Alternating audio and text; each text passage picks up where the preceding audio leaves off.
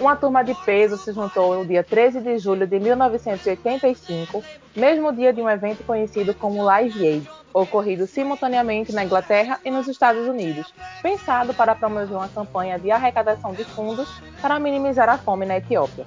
Queen, Mick Jagger, U2 e Paul McCartney foram só alguns dos participantes dos shows, transmitidos ao vivo pela BBC para diversos países.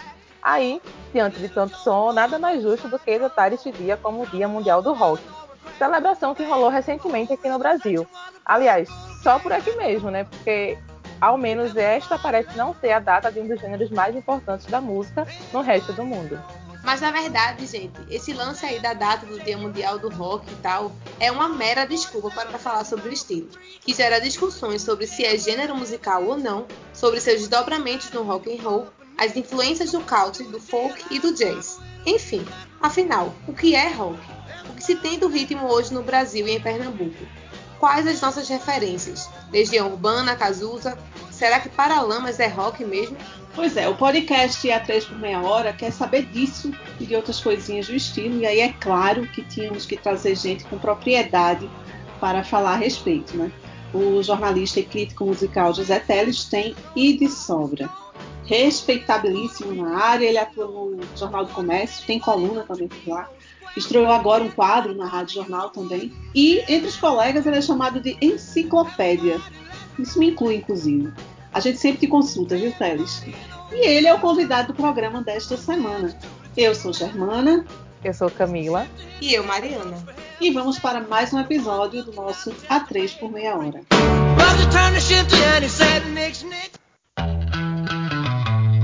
A3 por meia hora, um podcast que fala daquilo que a gente mais gosta.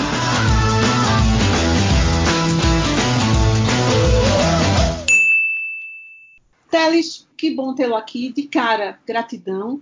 Viu? É um prazer. Uma honra para mim. Pandemia sozinho em casa. É a tua balada do sábado à noite, né, não, Teles? Sábado. Sábado. Vamos lá. Você, você começa nos contando essa história de Dia, de, dia Mundial do Rock, Teles, hein? É, é, só a gente que comemora. É isso mesmo? Como é isso?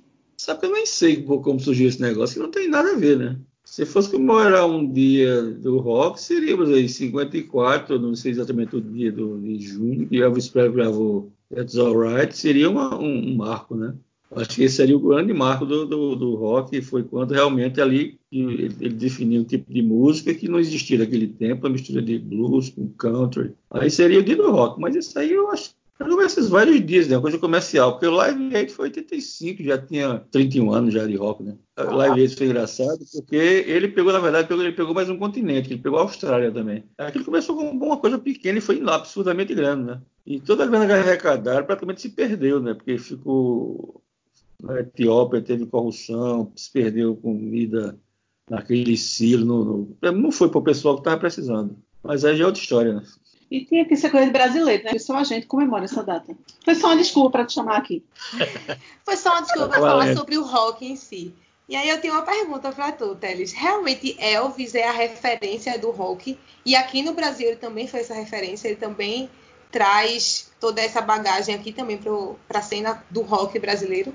Porque, na verdade, rock, essa palavra rock já existia antes né, na, música popular, não foi a primeira no, música com nome de rock. E rock, inclusive, era safadeza em, né, no, no, no, jargão dos negros do sul, né? E Elvis foi o seguinte, Elvis era um cara pobre, né, um cara de um cara de classe média baixa que chamava lá white trash, que é aquele pessoal branco pobre, e ele conviveu com negros, né? E ele gostava, inclusive ele usava aquelas roupas dos negros. Ele comprava inclusive, ele comprava inclusive roupa no, nos, nas lojas de negros, né? Dos negros do, do sul do Tennessee. Ele queria ser cantor e foi lá gravou um disco antigamente, que era muito fácil isso. Aqui no Recife tinha nos anos 50, na loja do Zé Rosenblito, dos irmãos Rosenblito, você chegava ali na Rua da Aurora e gravava um disco para você, um acetato. Era muito comum naquela época, tempo que Recife era, era, Recife era moderno. Né?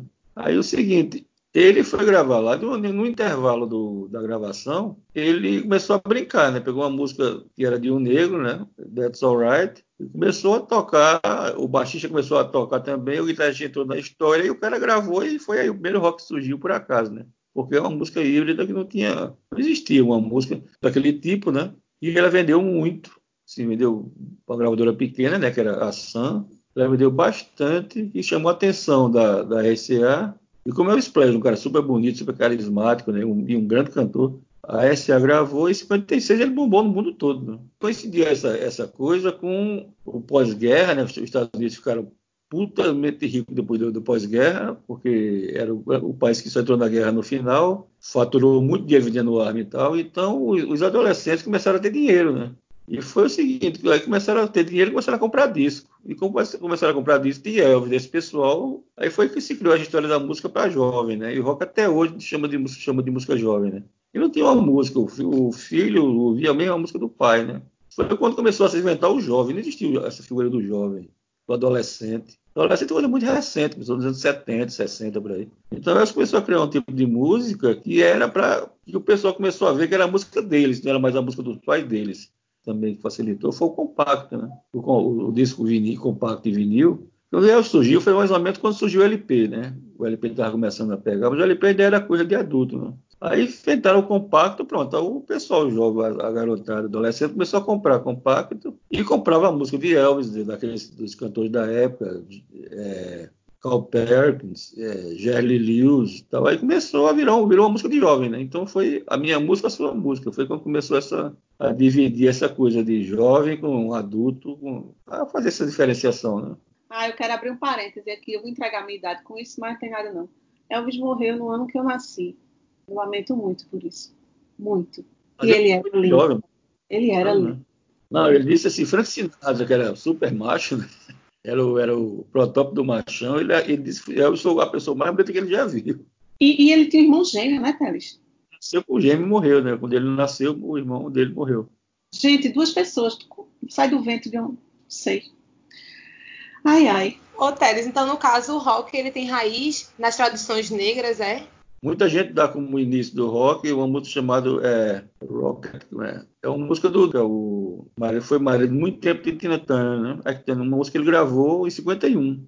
Ele tem o nome Rocket, se agora sabe o nome todo, mas ele essa música tem todos os, os as características de um rock, né? Inclusive com guitarra e tal. Jack era um bom guitarrista. Essa coisa é muito. Você não vai saber exatamente quando começou, né? O cara não sabe exatamente quando começou o jazz, quando começou o frevo. Ela vai se transformando com o tempo até né, ganhar um rótulo, né?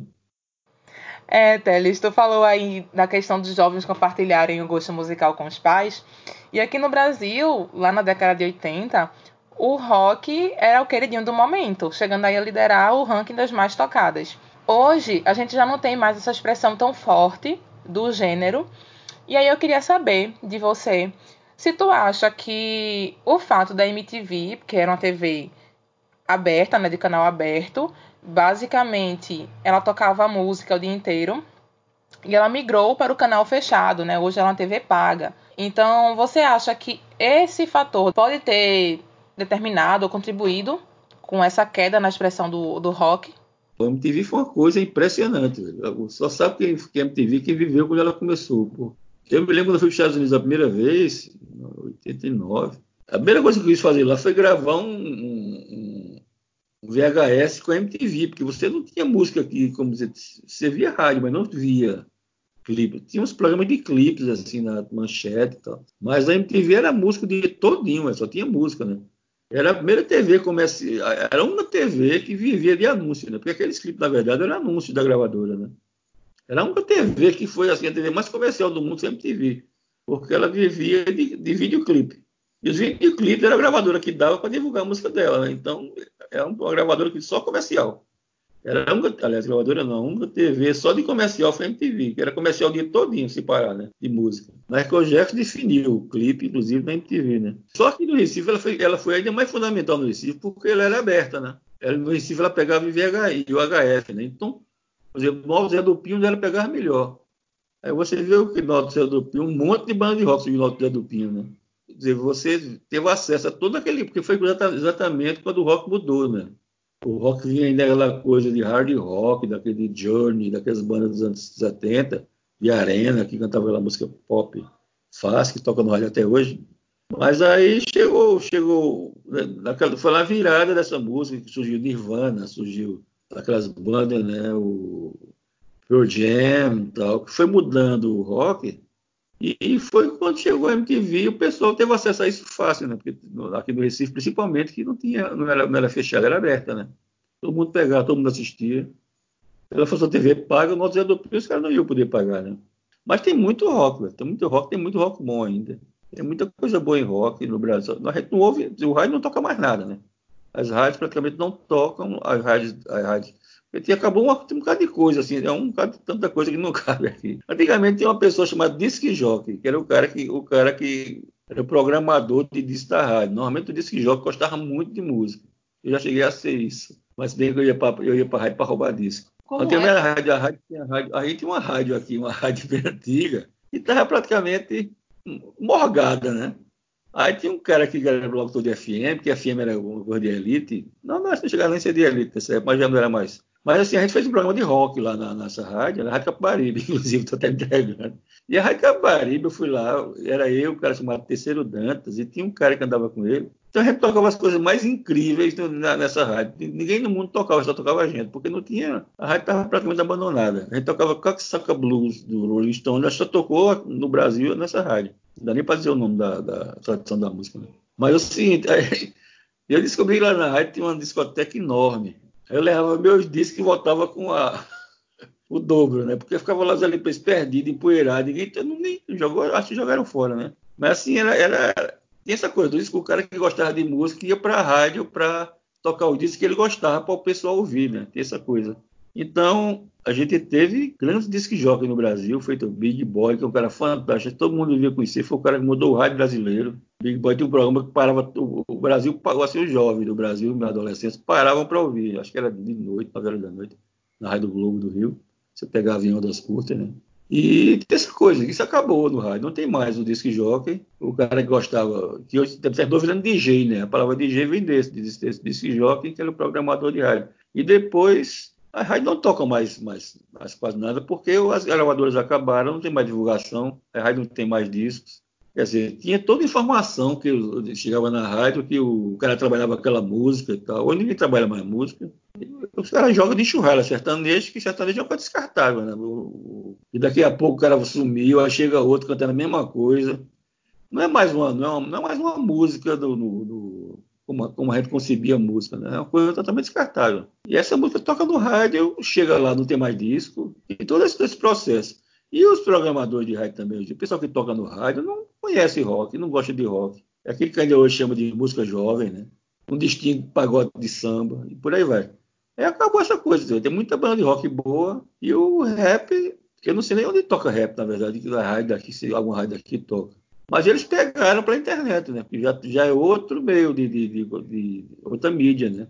O rap, se fosse por rádio, ele não surgia, não, não rolava aqui no Brasil, né? Mas ele está tá na internet, né? Então, se divulga pela internet, a internet modificou, modificou tudo, né? Tem muita rock indie, rock pequeno, tem muita coisa boa, inclusive. Mas já os mais antigos, por exemplo, e você não é nem só rock, você pega até MPB. E Chico Buarque, Chico Buarque para mim, cada vez que ele faz um disco é melhor do que o, do que o anterior. Mim, a grande coisa de Chico Buarque é hoje, não era antigamente. O era muito óbvio, era muito, era muito direto. Hoje você tem que. É música de reflexão, de música complexa, música difícil.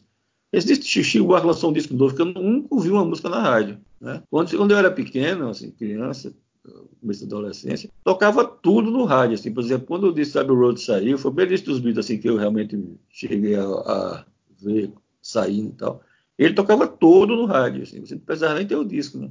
Hoje não tem mais isso, assim, acabou. E a rádio está ficando. A, rádio é fundamental ainda, assim, internet ela, ela, divulga nichos, né, tal, mas a rádio é massifica. A rádio tocou no rádio faz sucesso. Sim, Geraldo Freire fez muita, muita, muito artista de forró, por exemplo, só está famoso hoje ele tocava muito Geraldo Freire, Marcel Melo, Santana e tal. A rádio era muito importante, porque se ouve muito rádio. Né? O pessoal não se habituou ainda a ouvir rádio é, virtual, né? É uma, uma população pequena daqui, assim, o jovem ouve Spotify, o jovem digo até uns 40 anos, mas a, maioria acima da cidade ainda está se acostumando com isso, né? E o que é que você lista do estilo rock hoje? Diz aí pra gente. Porque ele não deixou de existir, ele deixou de ser tocado. Que, o, o, tem, o é? uma coisa que não acabou nunca. Cada vez, desculpa, tem mais é heavy metal. Heavy metal tem muita coisa de heavy metal. Heavy metal vive e hoje virou underground, né? Rock indie, você chega no, no, no nesses desses blogs de música e tem um público pequeno, mas tem um público. Todo mundo tem essa coisa da internet, todo mundo tem seu público. Todo mundo, ninguém virou bilionário mais. Né? Um ou outro um ou outro cara que estoura aí, mas, mas, mas o, a não ser o rapper, né? São todos bilionários, né? E esses caras também não são só músicos, né? Eles são empreendedores. Essa turma do Kanye West, Gizei e tal, Jay-Z, aliás. Eles não são, não são só músicos, eles são empreendedores. Eles, fazem, eles têm uma. uma...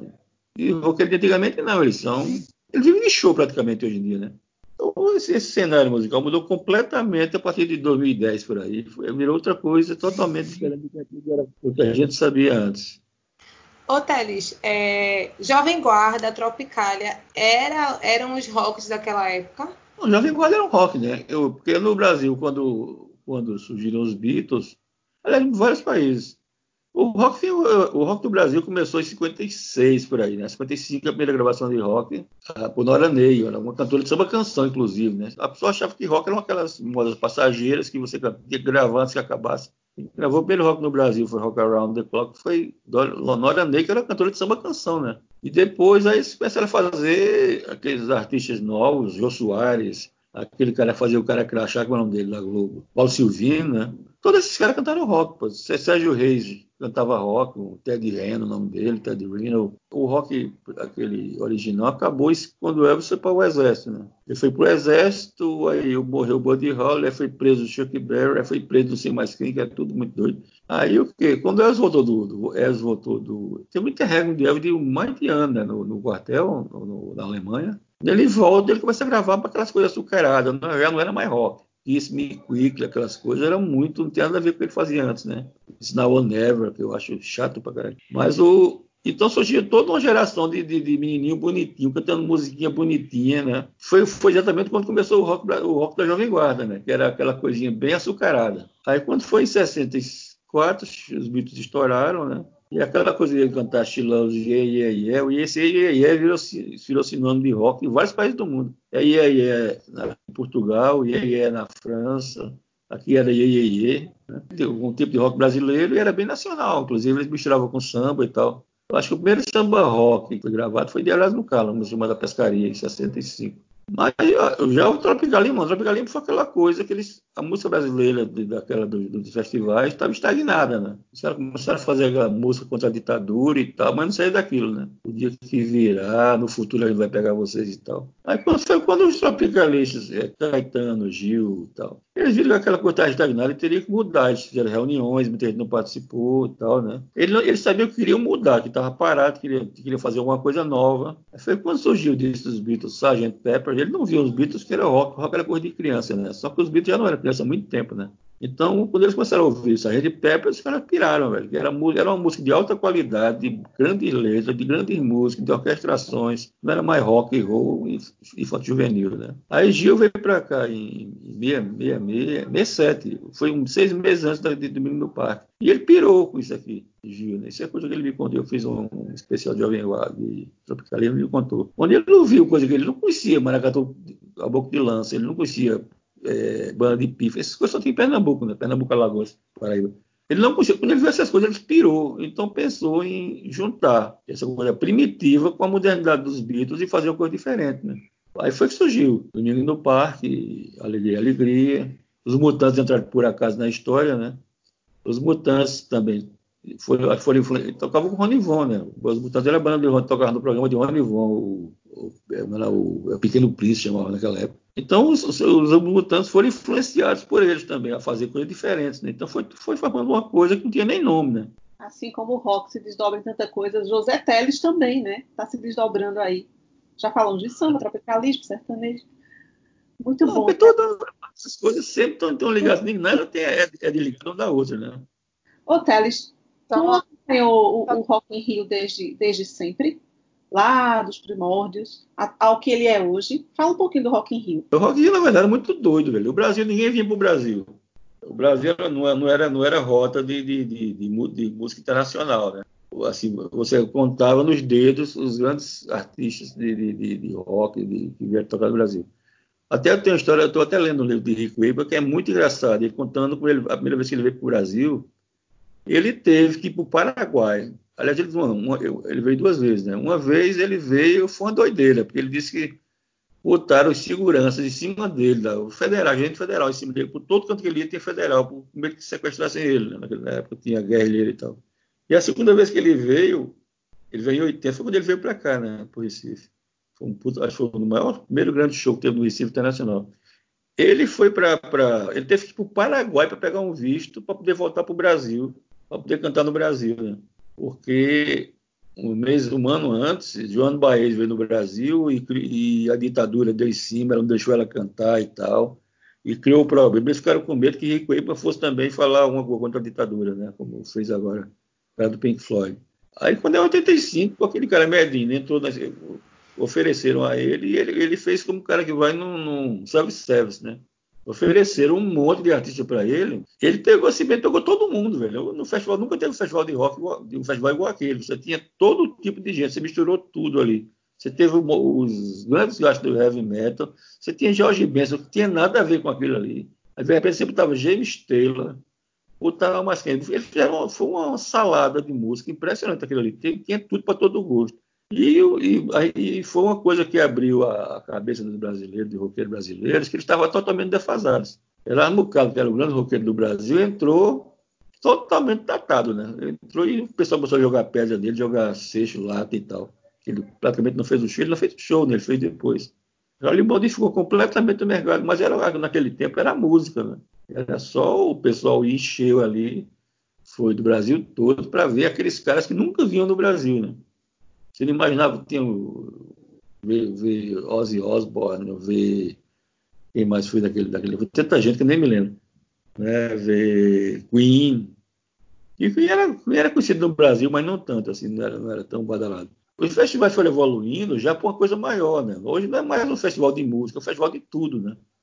De empresas, é um, é um festival de empresa que vende produto, que você está ali, né? a música faz parte de um, daquele daquele conteúdo, né? mas não é mais festival de música, por isso que eu nunca mais nem fui. É um festival de vender coisas para gente jovem, né?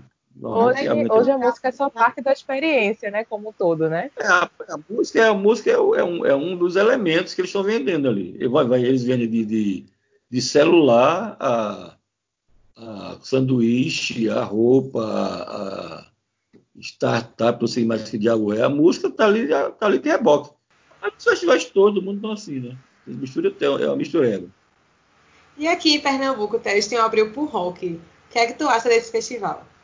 O Abril por Rock, o problema do Abril por Rock é que o Abril por Rock, o Paulo André, que ele quer se manter sempre alternativo. E no Brasil não tem mais música alternativa que chame gente, né?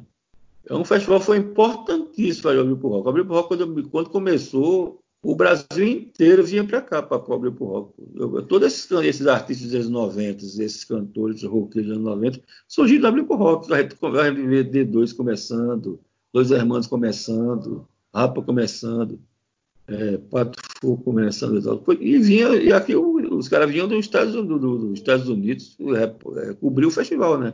O New York Times mandava todo ano um repórter do, do, New, York, do New York Times cobrir, cobrir o festival. Mas era um festival daquele tempo, os alternativos chamavam o público, né? Hoje tem chama, mas qual a banda do Brasil que chama porque tem público hoje em dia? Para encher um, um Chevrolet Hall ou naquele tempo assim, maluco, beleza. Ninguém, né?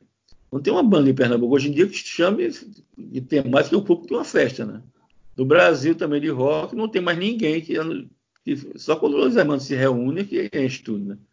Mas fora do Brasil não tem nenhuma banda de rock ou qualquer coisa de. de, de, de ele, ele sozinho consiga plotar um feito os sertanejos fazem, né? E o que eu percebo também, Teles, os jovens costumam ir mais a, a, festas e shows e baladas que tenham essas bandas, né, que fazem covers de outra, mas para show mesmo da banda não vai. É, porque quando é uma banda grande, vou dizer, o Aerosmith, por exemplo, tinha até bastante gente, é cara, né? Só vai a elite, só vai a playboyzada, porque realmente eles. Inclusive o Aerosmith aqui, o que eu vi, que estava lá no, naquela parte de VIP, né? Naquela, acho umas flotices aqui, inclusive. você dividia o estádio em vários pedaços, antigamente era aberto, você ficava, você ficava onde você quisesse, né? Eu vi que a parte mais cara era no que o pessoal de grana, assim, que conhecia o Aerosmith de banda cover. Por isso tem duas, duas bandas que é, o, o Aerosmith é muito antiga, né? De 75, 73. Mas, o, o, por exemplo, o Guns N' Roses é outra banda também que deve muito à banda cover, né? Toda banda cover canta Guns N' Roses. Bem que ele estourou na, no, no Rock in Rio, acho que é o Rock in Rio de. Isso até eu fui. 90, 90 eu acho. Eu acho muito ruim o Guns N' Roses. Não, a pior banda que eu já vi no auge foi o. Estava no auge da carreira, foi o Guns N' Roses. Eu acho terrível aquilo ali. Mas assim, o. É sério, Teles? Eu acho muito ruim, pô, é os cancerosos, como eu chamo. É, mas ele deve muito a isso. A MTV realmente foi importantíssima, né? Foi bom te falar do Outro do Pinho, porque é algo que eu quero até te perguntar. Em algumas entrevistas, Canibal, né, que é o cantor da banda Devotos, que é do Outro do Pinho, é uma banda de rock de lá, ele traz o rock como agente de transformação social e não só um gênero musical. Em várias entrevistas eu vi essa, essa fala dele. E aí eu queria que tu falasse um pouco se você também acredita que, ela te, que o rock tenha essa função. Não tem, tanto é que essa data do dia do rock foi pelo Live Aid que foi exatamente isso, né? Foi, foi a primeira vez que o rock virou uma coisa beneficente, né? Virou instituição já. E foi até uma coisa que o rock deixou de ser aquela coisa de transgressora para ser uma coisa da sociedade estabelecida. O rock virou beneficente, né? Arrecadar dinheiro e isso aconteceu. E de lá para cá teve, teve várias, várias ações desse tipo, né? De arrecadar dinheiro com rock, com música. Agora, vendo nessa época da pandemia, tem mil lives aí arrecadando dinheiro. Mas o Café de Canibal interessante porque eu acompanhei aquela história dele desde o começo. Assim, eu, eu, eu fui, acho que, o primeiro jornalista daqui que botou o heavy metal, o hardcore no jornal ali, ali na, na, no Beco da Fome, se chegava, se chegava nos anos 88, por aí, 88, 87, 88, aquilo ficava cheio de gente de camisa negra ali, camisa preta, de heavy metal. Era um, é um público fiel, né? E eu bebi ali perto, no 7 de setembro e tal, no tempo de livro 7, comecei a frequentar aquele ali, conhecer os caras, comecei a fazer matéria, né? E era Devoto do ódio na época, inclusive. Devoto. Tinha muita banda ali, de, aqui era underground, eles chamavam no esgoto e tal. E o Canibal virou um líder comunitário, né? Quando o Canibal tinha, tinha consciência social e tal, e com o tempo ele mudou o morro, né? Ele conseguiu mudar aquela turma do, do da música, do rock, do... Diziam que ele foi mangue beat, mas ele fazia hardcore, né? Ele conseguiu mudar o morro completamente. A, vi, a visão do morro mudou do, do Alto Zé do Pinho. Teve uma época que era moda, todo mundo ia para o Zé do Pinho, sábado à noite, sexta-feira à noite. O que acho que acabou, que acabou muito com isso foi o crack, né? O crack foi uma desgraça. Mas ele, ainda hoje ele faz muita coisa. Ele tem, teve, tiveram rádio comunitária, ele tem biblioteca comunitária. Ele conseguiu, ele conseguiu modificar muito a, aquela região ali. Né? E não é só o Zé do Pinho, são os vizinhos também, né? E a gente não podia deixar de trazer o nosso conterrâneo, Canibal, da banda Devotes, para falar o que para ele é o rock e como é que o gênero virou agente transformador na comunidade em que ele mora. Fala aí, Canibal. O rock é um ritmo de atitude, de força, de transformação, de resistência, de muita resistência. Não é à toa que ele vem do blues, não é à toa que ele vem do povo negro, né? Não estou falando de, de racismo, estou falando de pertencimento. Então, o rock é isso, sim. É, ultrapassa gerações. É um ritmo eterno, né? Todos os ritmos passam pelo blues, passam pelo rock. O rock é, é muita força é muita energia. Hoje em dia você não vê o rock com, com toda essa energia de letra, de, de cunho social na grande mídia. Mas em todos os lugares de, alternativo, o rock sempre foi um, um, um, algo de protesto, foi sempre um algo de, de luta, uma ferramenta para isso, né? E aqui no alto não foi diferente, né? A gente usou o rock para transformar, para cantar, para falar do que a gente estava vendo, que a gente dos nossos deveres dos nossos direitos nas nossas letras. Então era o rock foi a nosso foi a nossa arma, né? O microfone foi a nossa arma, as letras foram a nossa arma. E o rock deu uma ajuda muito grande nisso. Eu me lembro que quando eu formei a banda, eu disse que ia falar dos inconformismos aqui da comunidade através das minhas músicas, através das minhas letras. E onde ia chegar a gente não sabia, porque então era, éramos todos adolescentes, né? e fazendo rock and roll no morro, numa periferia, dentro de Recife, Nordeste, não é muito comum. Isso no, isso no Sul, Sudeste até rola. Mas aqui não é muito comum. A gente tem mais samba, pagode, essas coisas naquela época, né? Então, fazer essa transformação para nós aqui foi, foi, foi muito árduo, mas era a nossa proposta, era o que a gente queria fazer era o que a gente estava no nosso sangue, no nosso coração, na nossa mente, assim, escrever, falar daquele inconformismo que existia e que existe até hoje dentro das periferias com o governo e, e o rock foi a base de tudo, né? O rock tem uma vertente muito grande, é, se fosse falar de letra, de música, do, de proposta, na verdade tem uma vertente muito grande, mas a vertente que a gente escolheu foi justamente a do a do protesto, né? Foi justamente a do, do social. Então você pega as bandas de rock é, gringa dos anos 70, o tema era esse. Você pega as bandas de rock da época que a gente começou dos anos 80, o tema era esse. Mesmo as punks até as pops, até mais pop. Embora que ela falasse do, embora que ela falasse coisas sentimentais, vou citar tipo um Legião Urbana, um Paralama do Sucesso, mas sempre tinha alguma coisa social ali dentro. Porque o rock é isso, né? E já na parte do, do punk, do punk rock, era totalmente isso. Como eu era um, uma pessoa que vinha do, de periferia, é, sempre gostei de andar de skate, vi, vi o punk mais próximo de mim. Me identifiquei mais com o punk por causa da banda Inocente, que, era, que tinha um frontman negro, igual eu. Então bateu logo assim, dizer, ah, se eu fizer uma banda vai ser assim, e eu vou falar sobre isso mesmo, que é o que tá me incomodando. Então acho que fazer essa transformação dentro da comunidade foi algo bem perseverante também, lógico, que uh, não, não aceitaram logo de cara. Mas foi bem benéfico, porque depois que viram a proposta e viram como o rock é um ritmo agregador e é um ritmo de transformação, eles começaram a aceitar. E aí começou a surgir bandas aqui em Alta do Pinho, né, velho? Chegou a ter 13 bandas. E foi referência para outras comunidades também. O intercâmbio com outras comunidades que tinham banda de rock, que vinham tocar na comunidade. Aqui em Alta do Pinho a gente ia tocar na comunidade deles. Então essa transformação foi muito, foi muito benéfica aqui em Alta do Pinho. Fazer os eventos na rua de rock e a comunidade toda ajudar você fazer um festival chamado Rock Criança e a, onda da gente era levar o projeto começava uma semana antes então a gente levava o tema nas escolas para espirrar falar sobre aquilo de violência sobre a violência infantil e tal. E aí faziam cartazes faziam panfletos faziam um bocado e a gente ornamentava a, a rua onde ia ter o show com esses cartazes. E à tarde também já tinha, tinha jogos com espirrais tinha brincadeira de circo com as crianças que a gente tinha um intercâmbio com a escola pernambucana de circo e tudo através do rock e aí a comunidade abraçava, né? Porque tudo aquele ritmo barulhento trazia coisa positiva para a comunidade. Então foi dessa forma que a gente conseguiu transformar e conseguiu trazer a comunidade para junto. Então a gente trouxe o rock para dentro das pessoas. Embora que elas não curtissem, que ela não que ela não curtisse no seu dia a dia, nas suas casas e tal, ela via que a proposta do rock não era só zoada, não era só barulho. Tinha uma proposta social muito forte, de, mudança muito forte e que dava um benefício para todo mundo da comunidade.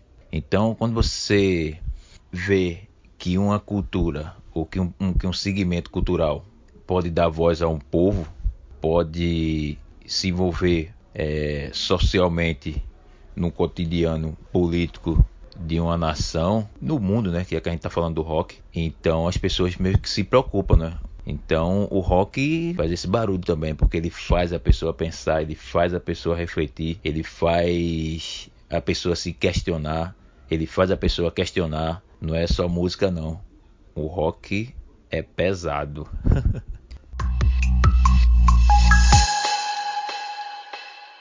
Ô Teles, a gente vai para o Spotify aí da vida e a gente quer ouvir rock nacional. Aí lá vem Legião, Engenheiros, Charlie Brown, Cazuza, Paralamas, até Mamonas Assassinas entram naquela lista. Enfim, o que, que a gente tem de rock hoje para considerar rock nacional? Essa galera aí toda, a gente entra no embalo do rock, Muita... pop rock é o quê? Metá Metá é uma banda boa. Aqui no Recife tem várias bandas boas esses caras do mainstream dos anos 80, eles têm gravadora, né? As gravadoras empurram ele no, no, no Spotify. Eu se dizia que quando Os tradicionais, Teles, Paralamas, Engenheiro, eles, eles, listam como rock nacional. É rock nacional. É pop rock. É o quê? É rock, né? Porque na verdade essas, essas, essas variações de rock, tu vai olhar de, de, de heavy metal, tem mais de 200 diferenciações. Mas no fundo é tudo heavy metal, né? Eles são rock, ela só que é um rock de, de, de 40 anos atrás, né? 35 anos atrás, quer dizer, é outro mundo, né? Outro tempo. Porque, no, no fundo, o Spotify é a velha rádio virtual, né? Acredito que ele bota alguém ali na, na frente, de cara, sem receber dinheiro. Acho que aquelas músicas que eles destacam, eu quase não tenho certeza, praticamente. O que eles destacam ali são, são pagos pelas gravadoras, né? pelo, pelo, e como as bandas menores não podem pagar, as bandas de rock, indie, que gravam um disco, né? Esse pessoal da, da voada e tal, esse pessoal não vai ter nunca como chegar na, na na vitrine da, da, da, do Spotify. Vai ser ter descoberto por alguém, né? Uma indicação e tal. Zeca Viana foi um, um puta disco recentemente, né? Flaviola fez um disco, transgressou, um disco Zé, metá, metá, uma puta banda lançou um disco agora, ninguém fala, né? Claro, não fala porque ela não está ganhando nada com isso, né? Spotify nem, nem ganha, não está ganhando. Ele quer que a audiência e não sai, não aparece no Spotify, a não ser que você vá lá procurar, né? Que gente ouça mais. E essas bandas tem um pessoal que vive de passado, né? o fã do Paralama, do Titãs, mas de quem vive ouvindo é ouço, quando vai ouvir, normalmente tem essa coisa geracional, né? Até eu mesmo tenho isso, assim, se eu, se eu, eu gosto de escrever ouvindo música, mas normalmente eu boto as músicas minhas que eu ouvia no passado, as músicas dos anos 70, 80, né? jazz, jazz. Então tem essa coisa geracional da música muito forte. Sei se quando tiver mais velho, você vai estar querendo ouvir, sei lá, Emicida, Criolo, sei lá, uma coisa desse tipo aí.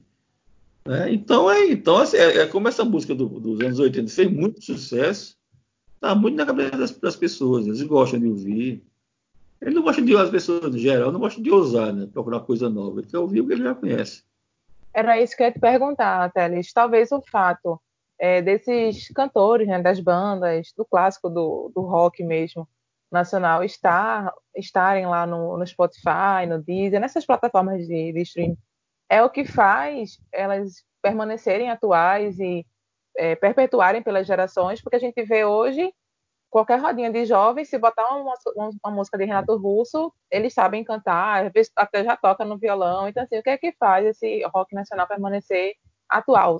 É essa plataforma de stream, né? A cultura com os pais. que é que eu acho, desculpa, particularmente Renato Russo, eu acho o seguinte, que ele tinha uma coisa que era geracional mesmo, que ele escrevia para adolescente. Eu, eu nunca me toquei com Renato Russo assim, não. Eu achei aquela coisa muito adolescente a, música, a letra dele. Não. Tem uma filosofia de, de gente bem jovem, sair de casa, não quer morar com meus pais, não sei mais o quê.